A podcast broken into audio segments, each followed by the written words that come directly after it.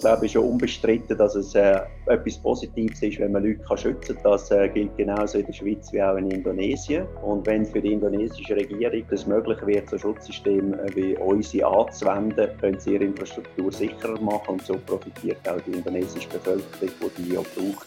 Herzlich willkommen, Andrea Roth, CEO von der Geobruck in Romanshorn. Danke vielmals, dass Sie sich Zeit genommen für den Podcast. Merci vielmals. Wir werden heute über die Industrie reden, insbesondere aber auch über äh, das Freihandelsabkommen, das kurz vor der Abstimmung steht mit Indonesien.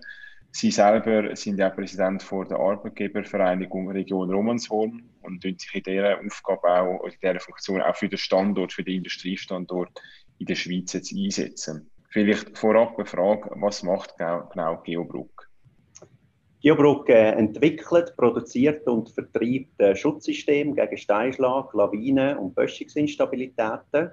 Macht das aus dem Alpenraum raus, äh, mit der Entwicklung in der Schweiz und der Produktion, Hauptproduktion in der Schweiz, aber vertreibt das weltweit wenn man jetzt das Freihandelsabkommen mit Indonesien denkt oder Zeitungen wird da oft von Palmöl geredet. Sie sind ja in einem ganz anderen Bereich tätig. Wieso genau sind Sie von dem Freihandelsabkommen betroffen? Also wie gesagt, wir äh, produzieren Stahlprodukte. Wir sind in der Metallindustrie tätig, ein äh, traditioneller Swissmem-Betrieb.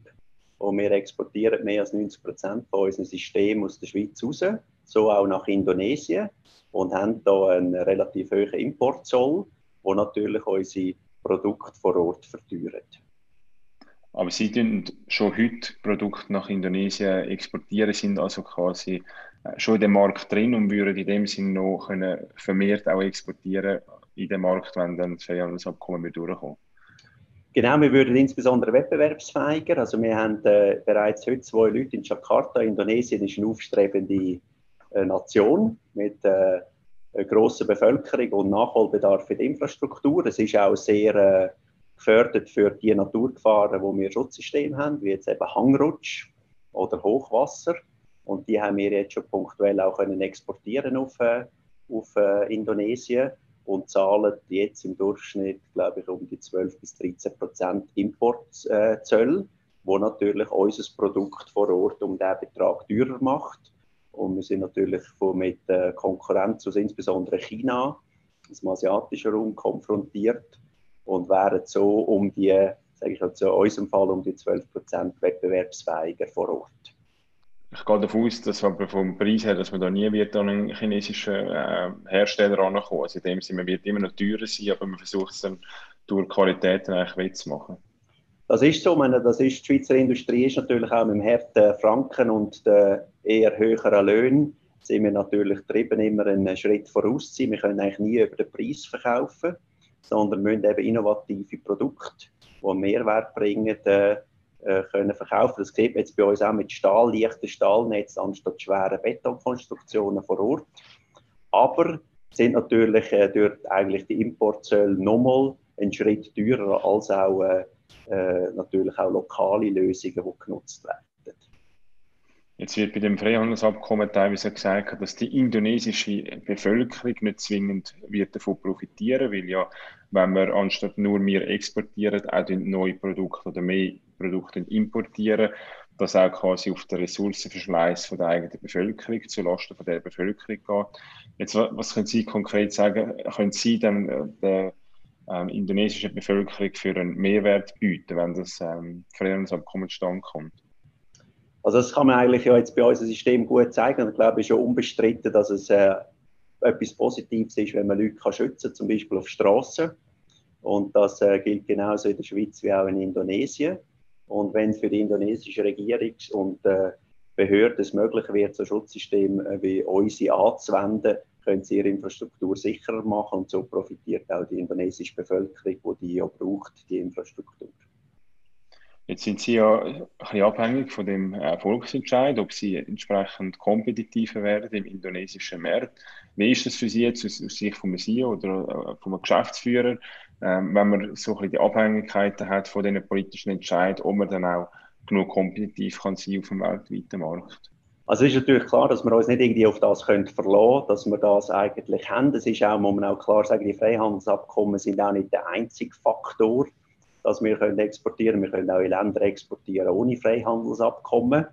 sind aber natürlich insbesondere in Ländern mit hohen Importhürden, Importzöllen, Beispiel Mercosur, äh, sind wir natürlich in dem Sinn benachteiligt und haben es natürlich von dem her eher schwierig und können von dem her vielleicht auch nur kleinere Volumen exportieren, als es möglich wäre mit einem so einem Freihandelsabkommen. Man muss aber klar sagen, das Freihandelsabkommen ist nicht irgendein Zaubermittel, sondern ist ein Baustein in der Exportstrategie von vielen Schweizer Firmen. Was hat das auch für konkrete Auswirkungen auf den Schweizer Werkplatz? Ähm, Sie haben gesagt, Sie können mehr absetzen, dann zum Beispiel in Indonesien. Sie haben jetzt zwei Leute vor Ort, vielleicht werden das ja dann drei oder vier werden, aber ähm, wie profitiert der Schweizer Werkplatz genau davon, wenn wir äh, den Freihandel können vorantreiben können? Durch das, dass eben die Lieferkette aus der Schweiz aus attraktiver wird, wir haben noch andere Standorte, wo wir, äh, wo wir produzieren. Und äh, würde natürlich daher würden wir äh, mehrheitlich aus Romanshorn, wie heute eigentlich auch probieren, äh, die Netze aus Romanshorn zu liefern nach Indonesien und hätten da eigentlich einen Vorteil für unseren Standort in der Schweiz. Also Sie planen nach wie vor auch aus der Schweiz heraus äh, die Produktion zu betreiben und das ist nicht etwas, wo man sagt, langfristig ist es sowieso etwas, wo zu teuer wird in der Schweiz. Nein, also äh, das äh, wird vielleicht immer wieder gesagt, aber wir glauben, dass die Metallindustrie in der Schweiz, äh, wir haben mehrere Auslandwerke, äh, wo wir äh, betreiben, wo wir ähnliche Netze produzieren unter unseren Tochterfirmen. Und trotzdem ist eigentlich die Schweizer Hauptfirma bis jetzt die größte und auch von der Produktivität der, der Markt- oder der Führer, Technologieführer in unserem Bereich, weil wir halt stetig gezwungen sind, hier viel zu automatisieren und schlank herzustellen. Was hat die ganze äh, Pandemiesituation jetzt für eine Auswirkung auf Ihren Betrieb? Also wir haben es natürlich gespürt, dass vieles volatil geworden ist. Wir sind viele Projekte von der öffentlichen Hand, wo wir auch gemerkt haben, äh, da ist vieles ins Stocken geraten, Bewilligungen, Planungen. Das sind auch gewisse kantonale und staatliche Behörden sind da mit anderen Plänen natürlich beschäftigt gewesen. Das ist alles ein bisschen stocken gekommen, äh, vor allem im Q2 und Q3 jetzt für uns letztes Jahr. Hat eine kleine Erholung gegeben im letzten Quartal und äh, wir gehen eigentlich jetzt zuversichtlich ins 21 und hoffen natürlich, dass die Impfstrategien auch ihre Wirkung zeigen. Was ich noch dazu muss sagen, was sich für uns äh, sehr schwierig natürlich äh, entwickelt, sind Monteure, Servicetechniker, Monteure, die wir weltweit haben müssen äh, losschicken, um unsere Anlagen in Betrieb zu nehmen. Das ist natürlich total gestört gewesen. und wir sind darum natürlich sehr stark darauf angewiesen, dass wir international auch mit unseren Leuten unterwegs sind. Aber das sind Leute, die Sie schon vor Ort haben, die dann eigentlich auch dort leben oder tun Sie die jeweils aus der Schweiz entsenden? Also mehrheitlich haben wir Leute vor Ort, weil wir viel, vielfach an die öffentliche Hand liefern. Wie jetzt auch in Indonesien haben wir zwei Indonesier vor Ort. Das sind lokale Leute, die die Begebenheiten kennen. Und die haben sich natürlich äh, besser können bewegen, als wir jetzt dorthin reisen. Man muss aber sagen, Indonesien jetzt als Beispiel, auch Indien, sind sehr stark vom Lockdown natürlich beeinträchtigt gesehen. Okay, alles klar. Vielleicht noch äh, ein paar äh, persönlichere Fragen eigentlich zu Ihrem Werdegang. Ich habe gesehen, Sie haben ja mal den ETH studiert und dann eigentlich eine Karriere innerhalb von der Geobrück gemacht, oder? So ein bisschen vom Projektleiter bis zum CEO, ist das etwas, wo jetzt besonders äh, Ihr eigener Plan ist oder auch besonders gefördert worden ist von der Firma oder hat sich das einfach so ergeben? Also es hat sich äh, ein bisschen so ergeben. Also ich bin Bauingenieur von Haus aus von ETH und äh, habe dann eigentlich entweder die Planung oder die Unternehmung wollen und bin dann bei der Industrie gelandet, äh, ziemlich unverhofft. Ich hatte die Chance gehabt, eigentlich als Praktikant, also ich bin als Praktikant gestartet, ein Projekt können zu, äh, zu machen, zuerst in der Schweiz und nachher in Australien. Ich bin im Bergbausektor tätig in Australien, fast zwei Jahre, habe dort eine Ausbildung machen an der lokalen Universität in Perth. Und habe so eigentlich dann, als ich wieder zurückgekommen bin, technischer Leiter geworden und dann eigentlich bei der Firma hängen geblieben, wo sich immer wieder neue Chancen ergeben haben, aber das ist sicher nicht geplant gesehen in dieser Hinsicht. Ja, ist sehr schön, wenn man so einen Weg kann machen kann. Ähm, was mich auch noch wundert, in dem Zusammenhang, so das ganze duale Bildungssystem, auch, auch Berufslehre, ist das etwas, wo, wo Ihre Firma auch kann, kann leben und entsprechende Stellen anbieten, oder ist das äh, weniger geeignet für den Lehrstellenmarkt, was Sie machen? Nein, also wir äh, setzen auf das duale Bildungssystem. Wir haben, äh, bilden auch Lehrlinge aus mit unseren auch Schwesterfirmen. Wir haben äh, in Romanshorn äh, über zehn Lehrstellen mittlerweile, wo wir traditionell eigentlich nur im KV haben. dank jetzt natürlich äh, der Informatik, die in der Digitalisierung da auch äh, mehr und mehr Stellenwert bekommt, können wir jetzt auch Informatiker ausbilden, Logistiker haben wir neu können dazu, äh, dazugeben. Und was wir jetzt noch probieren, ist äh, Lehrstellen für Anlageführer anzubieten. Das ist eigentlich für uns ein wichtiger Schritt, weil das sind wirklich eigentlich in unserer Produktion die Leute, die die Anlagen bedienen. Und in der Metallindustrie sieht man halt viel weniger Polymech, äh, Mechaniker lehren, sondern eben mehr Anlageführer. Also das ist eigentlich der nächste Schritt, wo wir da dazu gehen und wir glauben an das System und leben das auch. Und da haben Sie jetzt auch in Covid-Zeiten gute Möglichkeit gehabt, Schnupperlehren anzubieten und auch jetzt äh, auf den Lehrstart äh, 21 dann die Lehrstelle besetzen? Wir haben zum Glück alle können besetzen. Wir haben auch explizit gesagt, äh, wir haben ja unsere Schutzmaßnahmen, also unsere Schutzkonzepte ja jetzt über Monate erprobt und können auch gut Schnupperlehren durchführen.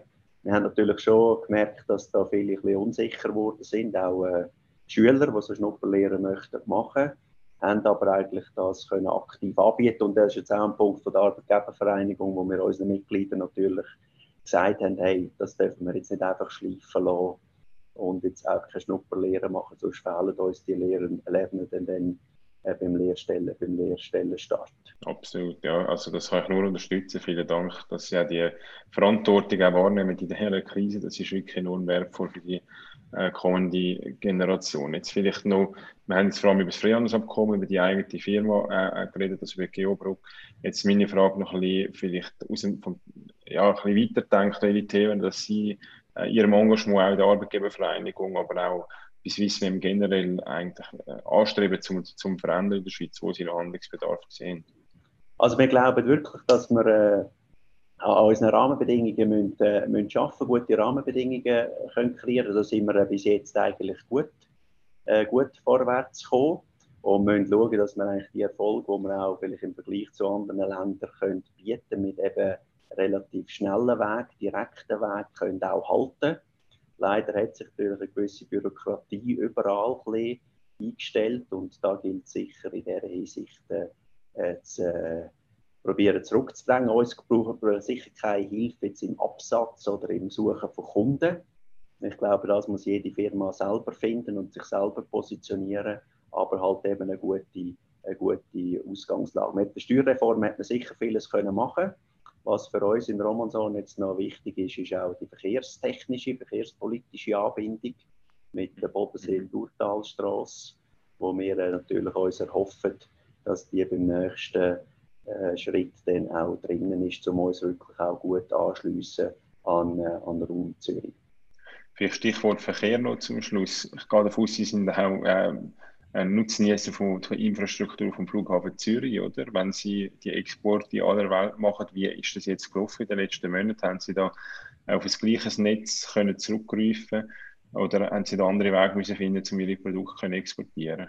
Ja, also das ist nicht bei zwei, drei Flügen gemacht von Zürich. Das ist ein tragisches Bild, das gesehen, ein Parkdeck für einen allein. Also das ist schon äh, ganz äh, dramatisch, wie das gesehen ist. Wir müssen natürlich sagen, wir haben mit vielen Partnern können, wie jetzt auch zum Beispiel unsere zwei Leute in Indonesien, natürlich über Videokonferenzen arbeiten. Also da haben wir sicher vieles können nutzen. Aber der Kontakt vor Ort ist wichtig. Und wir haben äh, die Servi vor allem die Servicetechniker, die wir losgeschickt haben, ist natürlich ein gewaltiger Aufwand gewesen. Äh, Flugreisen zu finden, die Quarantänebestimmungen, Einreisebestimmungen zu kennen und mhm. dann eben die wirklich auch können schicken. wir haben Leute, die auf Neuseeland haben müssen, Japan, Chile und natürlich, das hat alles eine riesige äh, Aufwand, ist das riesige Bemühungen gebraucht, um das alles zu organisieren. Ja, das kann ich mir sehr gut vorstellen. Aber in dem Sinne ähm, sind wir schon am Ende. Ich danke vielmals für das Gespräch über äh, die Wichtigkeit von Freihandelsabkommen, auch mit Indonesien. Ich denke, Geobruck ist einer von den vielen so Hidden Champions, die man in der Schweiz äh, hat, wo man nicht groß kennt, aber eben mit einem enorm hohen Exportanteil auch ein sehr wichtiger Arbeitgeber ist in der Schweiz für sehr viele Menschen. Und da danke ich Ihnen vielmals jetzt für das Gespräch, aber auch für die äh, Engagements und Verantwortung, die Sie da tagtäglich wahrnehmen. Merci vielmals und gleichfalls, wir schätzen das auch, dass man da das erkennt und auch in dem Sinne uns da unterstützt mit den Argumenten. Ich glaube, das muss man der breiten Öffentlichkeit möglichst äh, gut aufzeigen. Wunderbar, danke und alles Gute. Danke vielmals, merci.